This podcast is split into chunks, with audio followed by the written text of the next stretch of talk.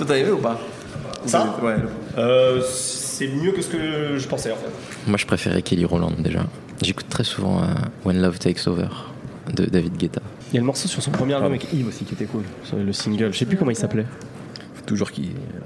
J'avoue, t'as fait l'ancien.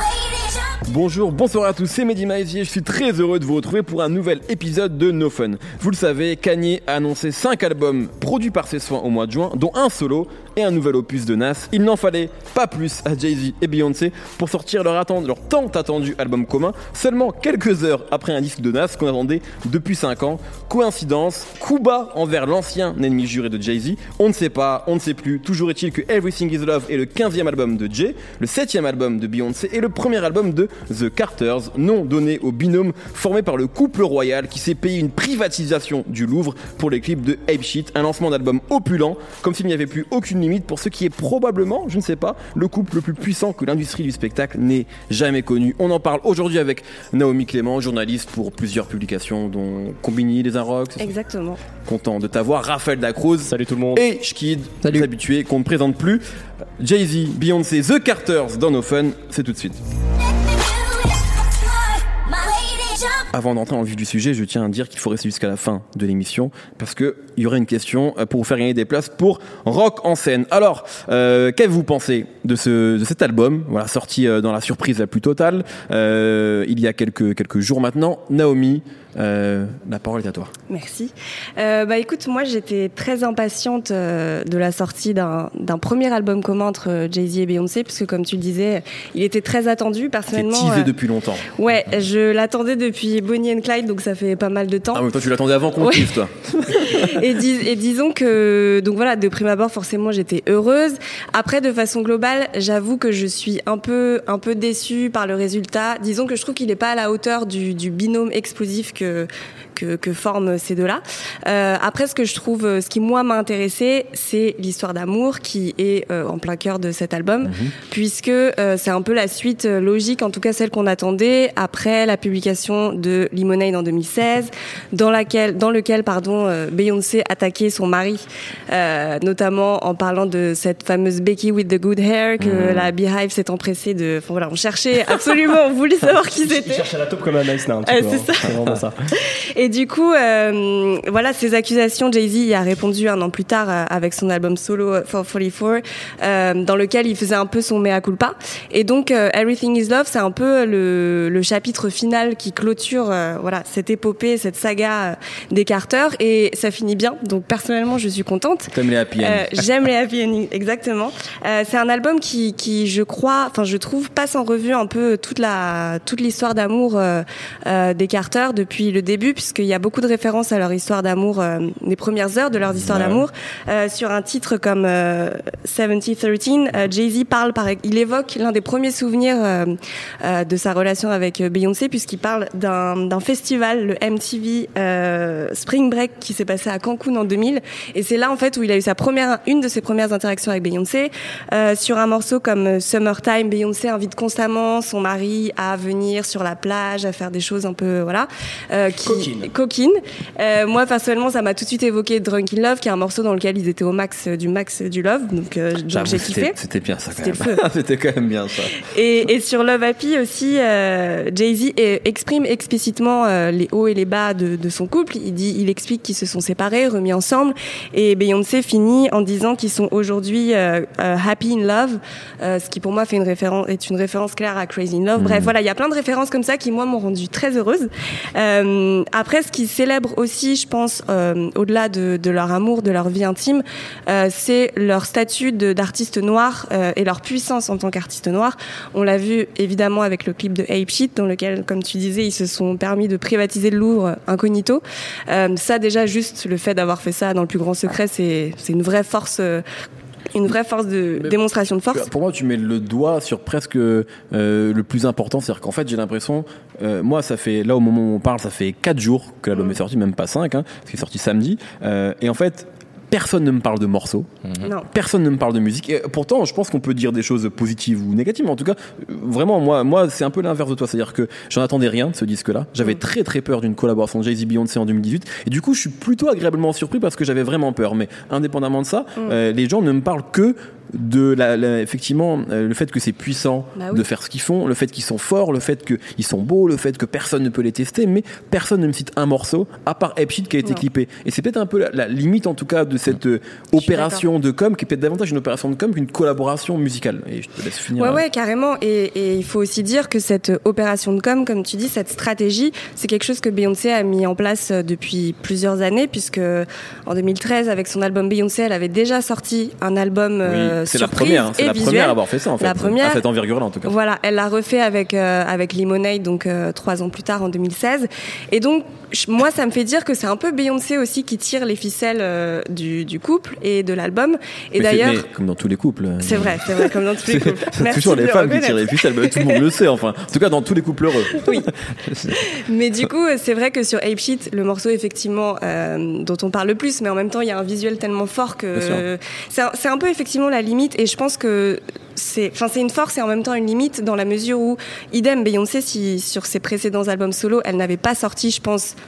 les, les visuels qui allaient avec, on aurait peut-être moins retenu la force Mmh. euh, de ces albums. Je sais pas. En tout cas, euh, là où je veux en venir, c'est que, à mon sens, c'est Beyoncé qui a tiré les ficelles de cet album. Euh, on l'a sait très impliquée également dans les projets solo de, de Jay-Z. J'ai lu une interview de No ID qui expliquait qu'elle avait été hyper présente sur euh, la conception, exactement. Euh, donc moi, c'est ce qui, ce que, ce que je retiens aussi, c'est que euh, Beyoncé sur cet album domine un peu Jay-Z. Sur Ape Sheet, qui est un morceau de rap quand même, faut le dire. euh, Enfin, après, on en pense Non, non, ce qu'on veut des qualités de rappeuse de Beyoncé, mais moi je pense que que- que- qu'elle l'éclate un peu clairement. Mmh. Et, et bah, en tout cas, elle est beaucoup plus présente, donc elle le domine euh, juste Dans en termes de dans le temps. D'accord. Ouais. Et, mais Bah, après, on dirait, en fait, c'est un peu moi l'effet que me fait tout l'album, c'est-à-dire que Mm. grosso modo, et ça me faisait ça sur Watch the Throne. C'est pour ça que j'en parlais dans l'outro Ouais. de la semaine dernière. C'est que Watch the Throne pour moi c'est un album de Kanye West featuring Jay Z. Ouais. Pour moi c'est l'univers euh, mégalo baroque de Kanye West dans lequel Jay Z c'est plutôt bien intégré. En tout cas pas sur tous les morceaux mais sur la majorité.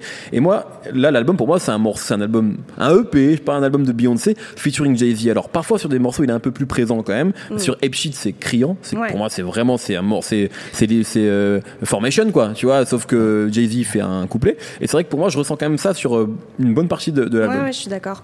Et mais après, c'est pas grave, c'est bien, mais c'est juste Oui, qu'effectivement, c'est on l'attendait comme un album euh, de The Carter, et finalement, je trouve que ça la balance penche un peu plus du côté de de Beyoncé. Et c'est pour ça que je disais que j'étais un peu déçue parce que je pense que Jay Z aurait peut-être euh, mérité d'être un peu plus mise en avant. Enfin, je sais pas comment ils ont Mhm. collaboré, mais mais voilà, je pense que En, en fait, moi, moi c'est peut-être la parole à Shkid, je sens Mhm. qu'il bouillonne. Ouais. Euh, moi, en fait, en, en- en remémorant les quelques, les, je sais pas, la dizaine de morceaux qu'ils ont fait ensemble avant ça, grosso modo, moi, ce que je préfère, c'est les morceaux de Beyoncé featuring Jay-Z, en fait. Je préfère quand Beyoncé a fait son, re- son, cou- son refrain de couplet et que Jay-Z vient poser un 8 ou 16 mesures. C'est, pour moi, c'est Crazy in Love, c'est euh, déjà vu. Et en fait, les morceaux, généralement, de Jay-Z featuring Beyoncé, c'est Bonnie and Clyde, bon, qui est un single qui a marché mais que je trouve pas génial, qui est un, un morceau de Hollywood sur Kingdom Come, qui est un morceau assez atroce. Et au final, est-ce que c'est peut-être pas ça, euh, tu vois, que le, le- le secret- pour que ça marche, c'est que c'est un morceau de. Beyoncé featuring Jay-Z. Et moi, c'est vrai que j'avais euh, j'avais plutôt peur de cette collab et, euh,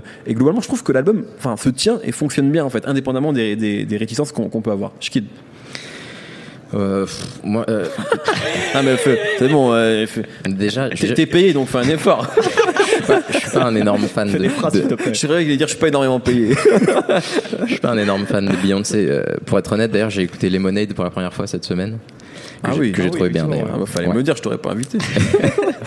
Mais je trouve que sur cet album, en fait, je comprends pas pourquoi elle a voulu faire un album de rap, parce que vraiment pour moi, elle est, elle est pas, elle est pas forte là-dedans, et on sent qu'elle a forcé Jay Z à se mettre sur un album de rap, genre euh, donne-moi la crédibilité, et je trouve que c'est hyper angoissant le rapport qu'ils ont à ça dans le disque, parce que t'entends Jay Z qui la supporte pendant, pendant tout l'album, c'est vraiment un super mec, tu l'entends dans les bacs, genre à la Qui a fin de. support dans lequel qui la soutient, pas qui la Non, non, supporte. il, bah, il l'a sou- oui. Non, mais ça- la- non, mais pour la- non, mais- bah, la- non, le il y a un double- truc de supporter. Le double sens, c'est intéressant. ouais. Je maintiens mon support parce que, par exemple, à la fin de son deuxième couplet dans Ape Sheet, t'entends Jay-Z dans le fond qui dit euh, Wow, she killed it! Mais elle, elle a archi rien kill en fait. Mais déjà, déjà c'est même pas son couplet, elle a pris un couplet de Offset. comme les Ah. potes de Nekfeu qui s'ambiancent qui s'ambiancent Et- pour rien en rap et contender. franchement, dans cet album, Jay-Z c'est Nekfeu et Beyoncé c'est FG en fait. Et elle est là derrière et Jay-Z dit ouais franchement c'est bien.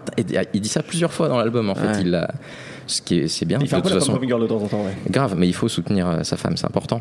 Mais euh, là sur ce disque, je trouve qu'elle est vraiment très en dessous. Euh, en interprétation, où je trouve qu'elle apporte pas ni, ni d'émotion ni d'énergie particulière. Je trouve qu'elle se fait vachement bouffer par ses, ses, ses ghostwriters, où je trouve que c'était assez subtil. Par ses ambitions de rappeuse en fait. Ouais, sur, sur Drunk in Love, je trouve qu'on remarque pas tant que ça que c'est Future qu'il a écrit. Sur Formation non plus, on sent, je trouve que on sent le Swaley, mais Beyoncé a réussi à, s'imposer. Là, sur euh, Ape Sheet, c'est complètement un morceau de Migos. Tu ressens autant le Quavo que, que le. Tu les entends même. Tu les entends en plus.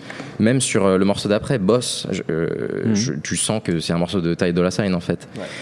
Et, et là où vraiment j'ai trouvé que c'était relou, c'est la manière dont elle écrit dans cet album, où, où, les gens ont écrit pour elle. Je trouve que c'est vraiment une catastrophe. Elle parle de de haters tout le temps. On dirait un disque de Taylor Swift. Elle est, très énervée en fait. Hein, elle est hyper vulgaire en fait. Les deux sont énervés. non, Jay-Z est vachement moins vulgaire. Beyoncé, c'est à base de bitch, de fuck, de néga. Il y a que des comparaisons hyper. Y a, dans le morceau Friends, elle dit le refrain, c'est euh, My friends are better than your friends. elle a 38 ans, je sais pas ce qui lui arrive. je comprends pas pourquoi elle a fait ça, alors que c'est une adulte respectable et qu'elle a des choses à dire. Et au final, quand elle va louer le Louvre, elle fait un morceau où la fin de son couplet, c'est Get off my dick. Bah, peut-être qu'elle se marre en fait, peut-être qu'elle veut se faire son, son album entre guillemets rap parce qu'elle kiffe le rap ou peut-être parce que le rap c'est cool et que et que je sais pas et que Migos ça vend beaucoup de disques, je sais pas, mais en tout cas peut-être qu'elle veut juste s'amuser. On peut tu vois avoir 38 piges et à un moment vouloir. Je trouve euh, ça triste que du coup faire du rap et s'amuser ça veut dire euh, dire bitch, nigga, fuck. Enfin c'est une vision un peu euh, petite du rap. Raph. sur ce côté peut-être plus ludique, faut pas oublier que là ils sont en tournée je pense sincèrement qu'au moins à 50-60%, ils ont conçu cet album pour avoir plus de morceaux à interpréter ensemble. Clairement, moi j'étais, j'étais à leur date, euh, enfin une de leurs dates communes en 2014, mm. et en fait, ce qui était criant, c'est que c'était pas un show commun. c'était un show de Beyoncé avec Jay-Z qui faisait les interludes. Déjà parce que le public, c'était au Stade de France, était acquis à la cause de, de, euh, de, Beyoncé et que ne, ne, connaissait pas généralement les morceaux de Jay-Z, euh, hormis quelques petits groupes, tu vois, isolés, et aussi parce que finalement ils ont pas tant de morceaux que ça ensemble. donc c'est aussi la réalité. Donc c'est vrai que l'album il peut aussi être là pour porter une tournée. Moi, je, pense qu'il y a ça pour éviter qu'ils soient un peu dos à dos et qu'ils fassent vraiment plein de morceaux ensemble. Et puis pour aller dans la dynamique de ce que disait Naomi tout à l'heure, qui, euh, qui célèbre un petit peu cette union un peu retrouvée. Euh, moi, il y, a un truc qui m'effrayait un petit peu euh, dès que l'album est sorti, notamment à cause du clip. Je me suis dit, putain, ça va être un album de nouveau riche qui va qui, qui, va dégouliner de, de, de, grâce luxueuse ou de luxe crasseuse. Voilà, c'est ça. J'avais j'avais qu'une seule crainte, c'est que ça ce soit un espèce de d'album de ouais de, de nouveau riche gothique à la Kanye West, etc. Et euh, finalement, j'ai pas retrouvé ça sur l'album et j'en suis plutôt content. Je trouve que c'est un album plutôt entre guillemets intimiste on, parle, quand même des, des, Carters euh, et, du côté hyper princier et ostentatoire que, ça, que ça derrière, mais je trouve que l'album est assez intimiste, que ce soit côté production. Enfin, ils vont chercher Cool enfin, c'est des mecs dont on n'entendait plus parler il y a, depuis bien longtemps. Ils vont chercher D-Mile, donc le mec qui bosse avec Ty dans la Sign sur, euh, sur Boss. Euh, donc ça, j'ai trouvé ça plutôt plaisant. C'est pas un album qui, à part Hype Sheet qui, qui dégouline, il y a beaucoup de, samples de, de, soul, enfin des, mm. des, ambiances plutôt feutrées comme ça, et ça, j'ai trouvé ça plutôt cool. Après, moi, moi, en fait, ce que, ce que, ce que j'ai plutôt aimé sur cet album, au-delà de, au-delà de, ce côté-là, c'est euh, c'est que sur, sur, sur, ce côté célébration de, de, leur union retrouvée, c'est que parfois ils font même presque preuve d'humour. Euh, il y a notamment dans le dernier morceau, euh, Beyoncé dit, à, enfin, dit de Jay-Z, il a foiré notre première relation, il a, il a dû racheter, il a dû me racheter une bague. D'ailleurs, t'as Jay-Z qui fait yo chill, tu vois, genre euh, ouais tranquille, tu vois. on sent qu'ils en rigolent.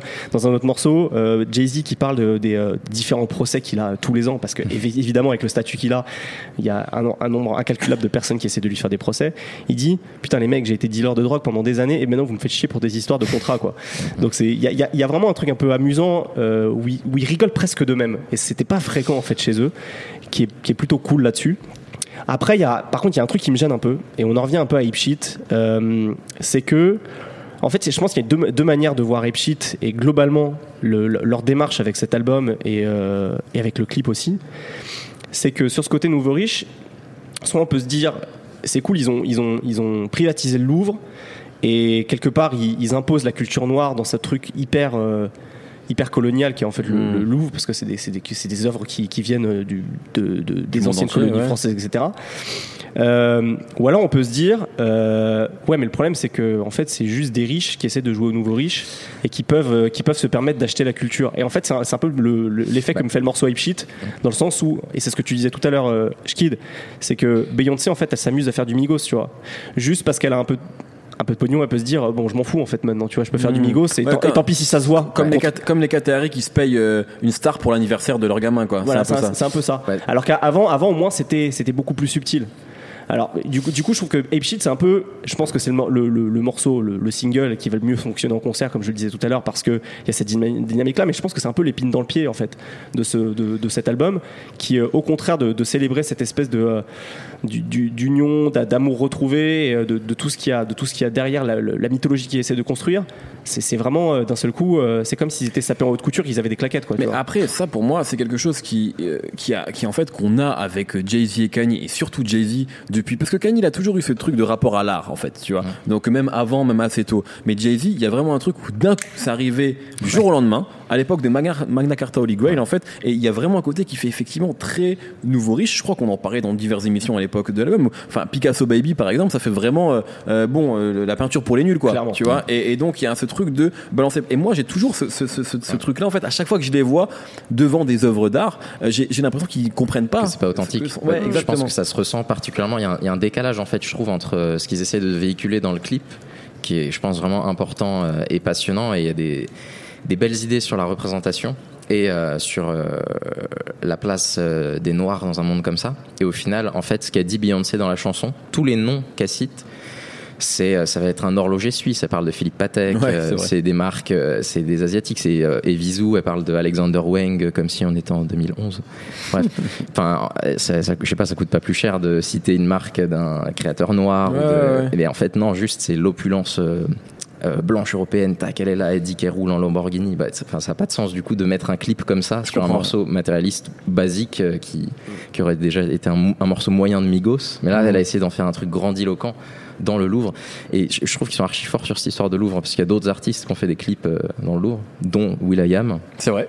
Mais euh, juste, ils en ont pas fait euh, des gigacaisses. Là, ils ont réussi à faire comme Bah, si c'est c'était la première fois que quelqu'un rentrait dans le Louvre, en oui, fait. c'est vrai, Ce c'est assez, euh, Ils ont réussi à inceptionner cette idée-là. Après, Ouais. quand il le fait, Ouais, il le est déjà moins. Pardon le clip est super Le moche. clip était pas très Ouais. beau, il était déjà moins, C'est moins big, exposé que c'est moins sûr. big. Euh, Peut-être euh, Naomi ou et vous, vous tous d'ailleurs, mais c'est vrai que quand on parle d'un disque comme ça, on peut pas parler que de musique en fait, parce qu'ils mettent en scène leur histoire et leur, Mm. leur histoire d'amour depuis depuis depuis depuis qu'ils sont ensemble en fait. Et moi j'ai un problème avec ça, c'est-à-dire que en Mm. fait, quand j'écoute le disque sans essayer de comprendre ce qu'il raconte, c'est plaisant en fait. C'est-à-dire que c'est un disque qui est plaisant, qui est bien produit, Ouais. parce qu'il y a voilà, donc c'est cool. Et en fait, dès qu'on essaye, quand on se penche un peu sur sur ce qui est dit, moi j'ai un problème en fait que j'ai depuis euh, les monnaies, depuis en fait qu'ils exposent ça, c'est qu'en fait je ne crois en, à rien du tout. Je sais pas vous, peut-être Mm. que peut-être que vous trouvez ça quand ils me racontent leur histoire, quand ils me disent Mhm. que ça va, moi quand ils même quand ils racontaient, quand Beyoncé racontait que Jay Z l'a trompé, Moi, j'y crois crois pas en fait. je me dis est-ce que est-ce qu'il l'a vraiment trompé ou est-ce que c'est tout ça, ça n'est que du storytelling? Quand là ils disent que ça va bien entre eux, je, je n'y crois, je ne crois plus rien. Le je ne sais est pas. trop parfait pour Et, que ce soit ouais. vrai. Et en fait, du coup, je ne crois à rien de ce qu'il me raconte. Donc après, c'est pas grave. On peut se dire, et ça re- rebondit finalement sur l'émission la semaine dernière, euh, ce que disait Nico sur le jeu, qu'en fait, dans le rap, on a toujours besoin que ce soit vrai, euh, ce que disent les, ce que disent les, interprètes. Mais euh, en fait, moi, c'est quand même un souci que j'ai, qu'ils mettent tellement tout en scène. Et en fait, je ne sais, voilà, je, je ne crois en rien. Je sais pas, toi, Naomi. Non, non, euh, je, suis- je, suis- je suis entièrement d'accord. Et c'est dur de toute façon, depuis toujours, de savoir ce que Beyoncé notamment a vraiment dans la tête parce que c'est tellement toujours protégé. Oui. Et d'ailleurs, c'est assez surprenant. Moi, ça m'a surpris quand sur Lemonade, euh, elle a taclé directement Jay-Z et quand là, euh, elle devient un peu vulgaire, comme tu disais, qu'elle balance des fuck you à tout va. C'est vrai que c'est assez surprenant. Et, et cette question d'authenticité, elle s'est posée aussi à l'époque de Lemonade quand elle a pris position pour euh, euh, la, la représentation des Noirs dans l'industrie musicale et enfin tout court d'ailleurs. Il y a beaucoup de gens qui l'ont attaquée en lui disant que de toute façon, jusqu'ici, elle s'était considérée comme blanche. Alors pourquoi du jour au lendemain, elle s'était, elle s'était placée comme euh, la porte-parole un peu de la communauté afro-américaine dans la musique euh, aux États-Unis, enfin et dans le monde. Mais à titre personnel, j'ai envie d'y croire parce que parce que je l'aime et, et c'est comme ça. Mais c'est vrai que Et moi, j'aime Jay-Z de tout mon cœur, Ouais. mais je ne crois plus à ce que me raconte Ouais, je Mais c'est comprends. pas important Je- après, je pense que ce Non, soit vrai non, ou pas. non, les monnaies des 444, c'est des super albums. Oui. euh, Tout à fait. Non, non, mais l'importance, t'as tout à fait raison. C'est pas important, mais on est obligé de se poser la question dans la mesure Ouais, où il- est voilà, Ouais, c'est- la c'est- c'est c'est 50-50 limite, tu vois. C'est-à-dire qu'il y a les morceaux, ok, et puis après il y a le reste, il y a ce qu'il raconte, et on a un tel niveau d'exposition et presque parfois de, Mm. je sais pas, de, de, ouais, de, de tout, tout nous montrer qu'on est obligé, je trouve, de prendre ça en compte. Alors que moi, parfois, j'ai eu tendance à me dire, on s'en fout de ce qui est vrai, ce qui n'est pas vrai.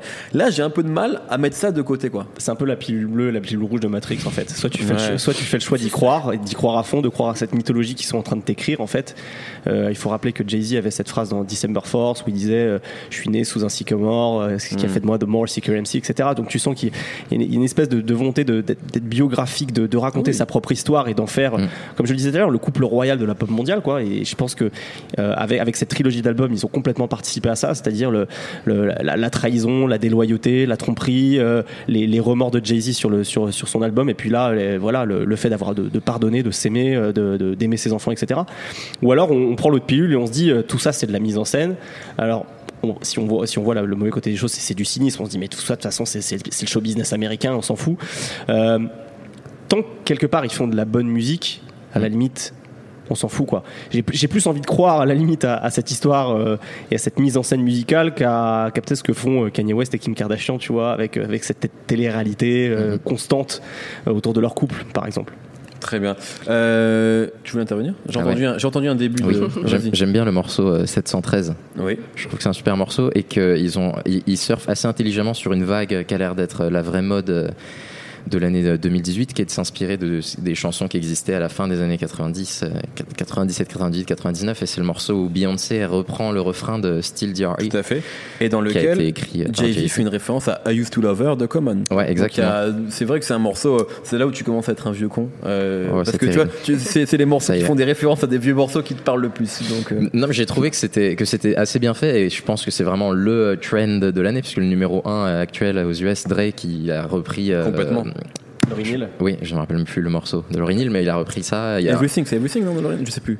Euh, bon, bref, en tout c'est pas X Factor. Ouais, c'est- tout à fait, c'est X Factor, exactement. Je trouve que c'est assez bien fait et c'est rigolo, effectivement, ce côté euh, la femme de Jay-Z qui reprend la phase que Jay-Z avait filée à Dr. Dre pour euh, son plus gros euh, succès en single. Je trouvais que c'était une, une jolie façon de boucler la boucle. Et juste une dernière chose à ajouter quand même, sur un album qui célèbre autant l'union, les nombres de shades qu'envoie qu'envoie Jay-Z à des gens, c'est quand même assez incroyable. Il en envoie à Kanye West, il en envoie à Birdman, il en envoie un nombre incroyable de Mais personnes. Elle, elle en envoie surtout dans la manière euh, dont elle écrit à- aux gens qui écoutent. Moi, je me suis vachement senti insulté. Je trouve que l'album, il aurait elle pas dû s'appeler. à la limite, c'est très impersonnel dans sa manière de, Ouais. de- de le chanter. Alors que Jay-Z, Oui, c'est un peu vraiment plus des dirigé, à ouais. plein de personnes, à Drake aussi. Que des subs, Il y, en, il y en a eu quand même sur 6 9 Enfin, tu vois, 6 9 pour Jay-Z, c'est un peu personne. Il en envoie quand même une là-dessus quand il cite Chief Keef, etc.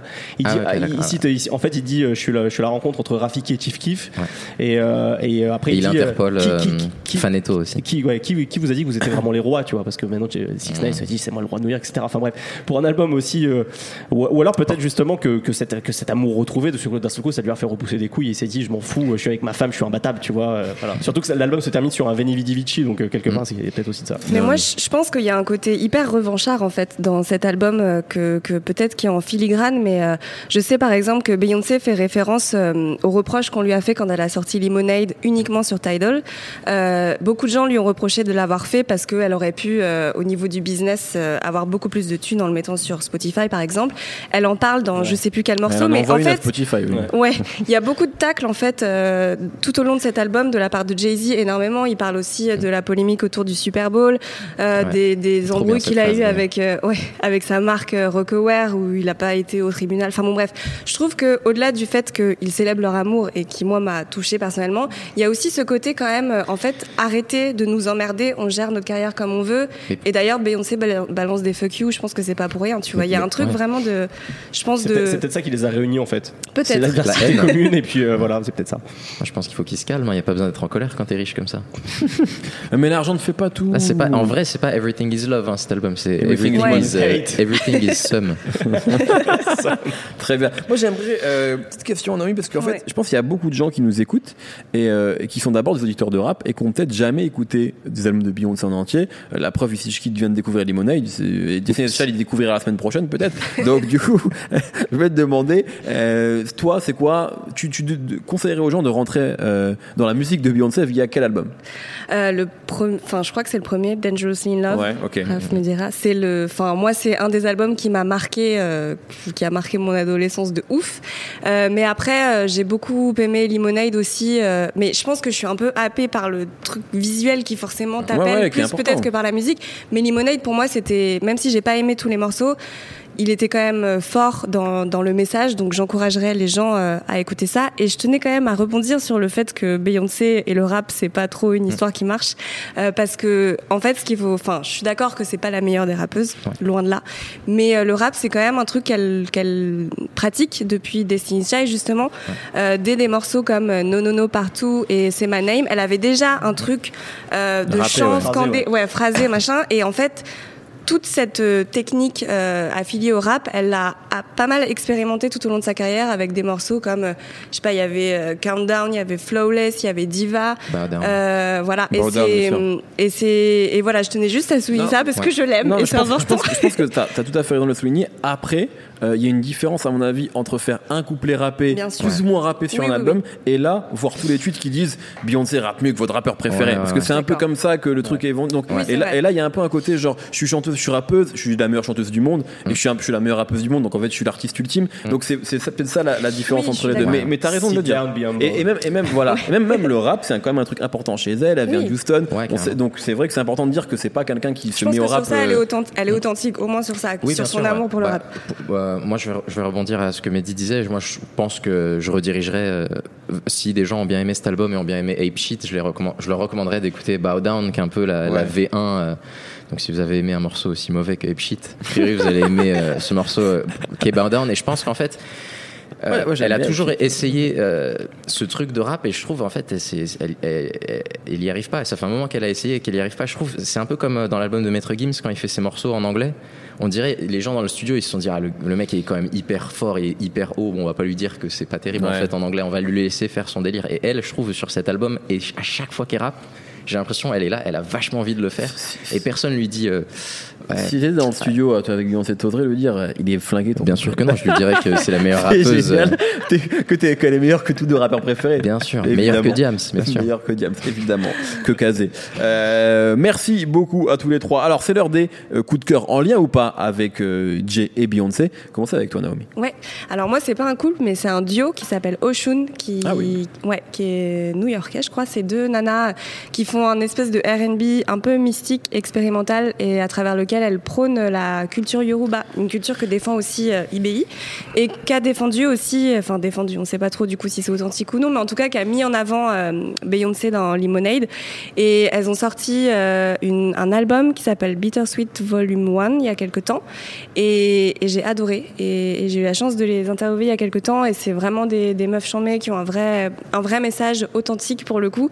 Donc je vous encourage à les écouter. Il y a un feat avec Georgia Smith qui est. Toi, c'est pour chambé. appâter ça, pour appâter le chaland. Ouais, c'est bien. ça. Vais aller écouter. Euh. Euh, moi, je recommande euh, l'autre album euh, collaboration euh, qui est sorti au mois de juin, Kid See Ghost, Kanye Kid Cudi, que j'ai trouvé vraiment mortel, inventif, intéressant. ça, et vraiment, j'encourage les gens à aller regarder la vidéo première écoute.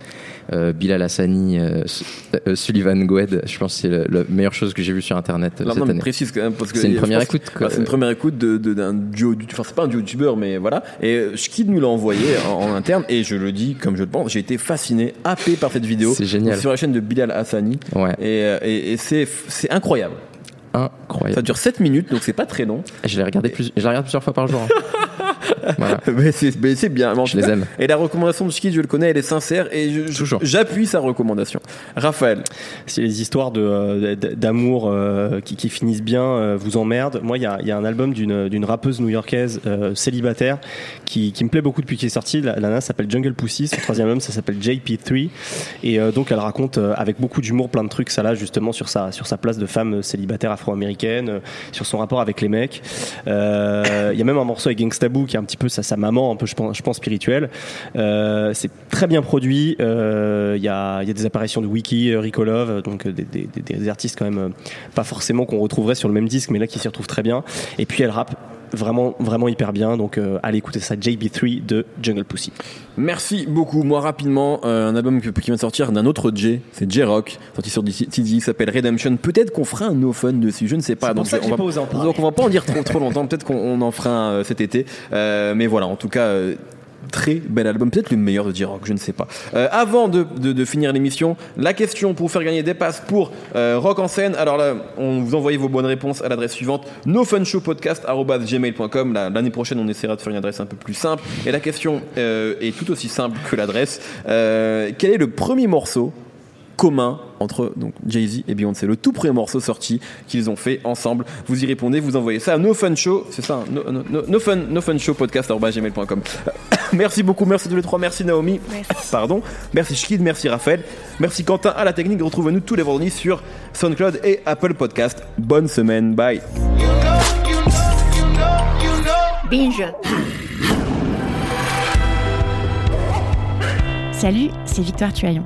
En attendant le prochain épisode de No Fun, je te propose d'écouter Les couilles sur la table, mon podcast consacré aux hommes et aux masculinités. Dans le cinéma, dans, dans la littérature, on présente toujours l'homme noir comme celui qui va venir euh, satisfaire euh, la, la dame blanche. On a tellement peur que les hommes prennent le pouvoir sur le corps des femmes qu'on leur dit c'est pas votre problème et que du coup toute la responsabilité de la contraception et d'une grossesse non prévue repose sur les épaules de la femme. On est stigmatisé quand on a un trop gros sexe, on est stigmatisé quand on en a un trop petit. En fait, ça les rend dingues, ça les rend fous. Les couilles sur la table, à retrouver un jeudi sur deux sur binge.audio et sur toutes les applications de podcast.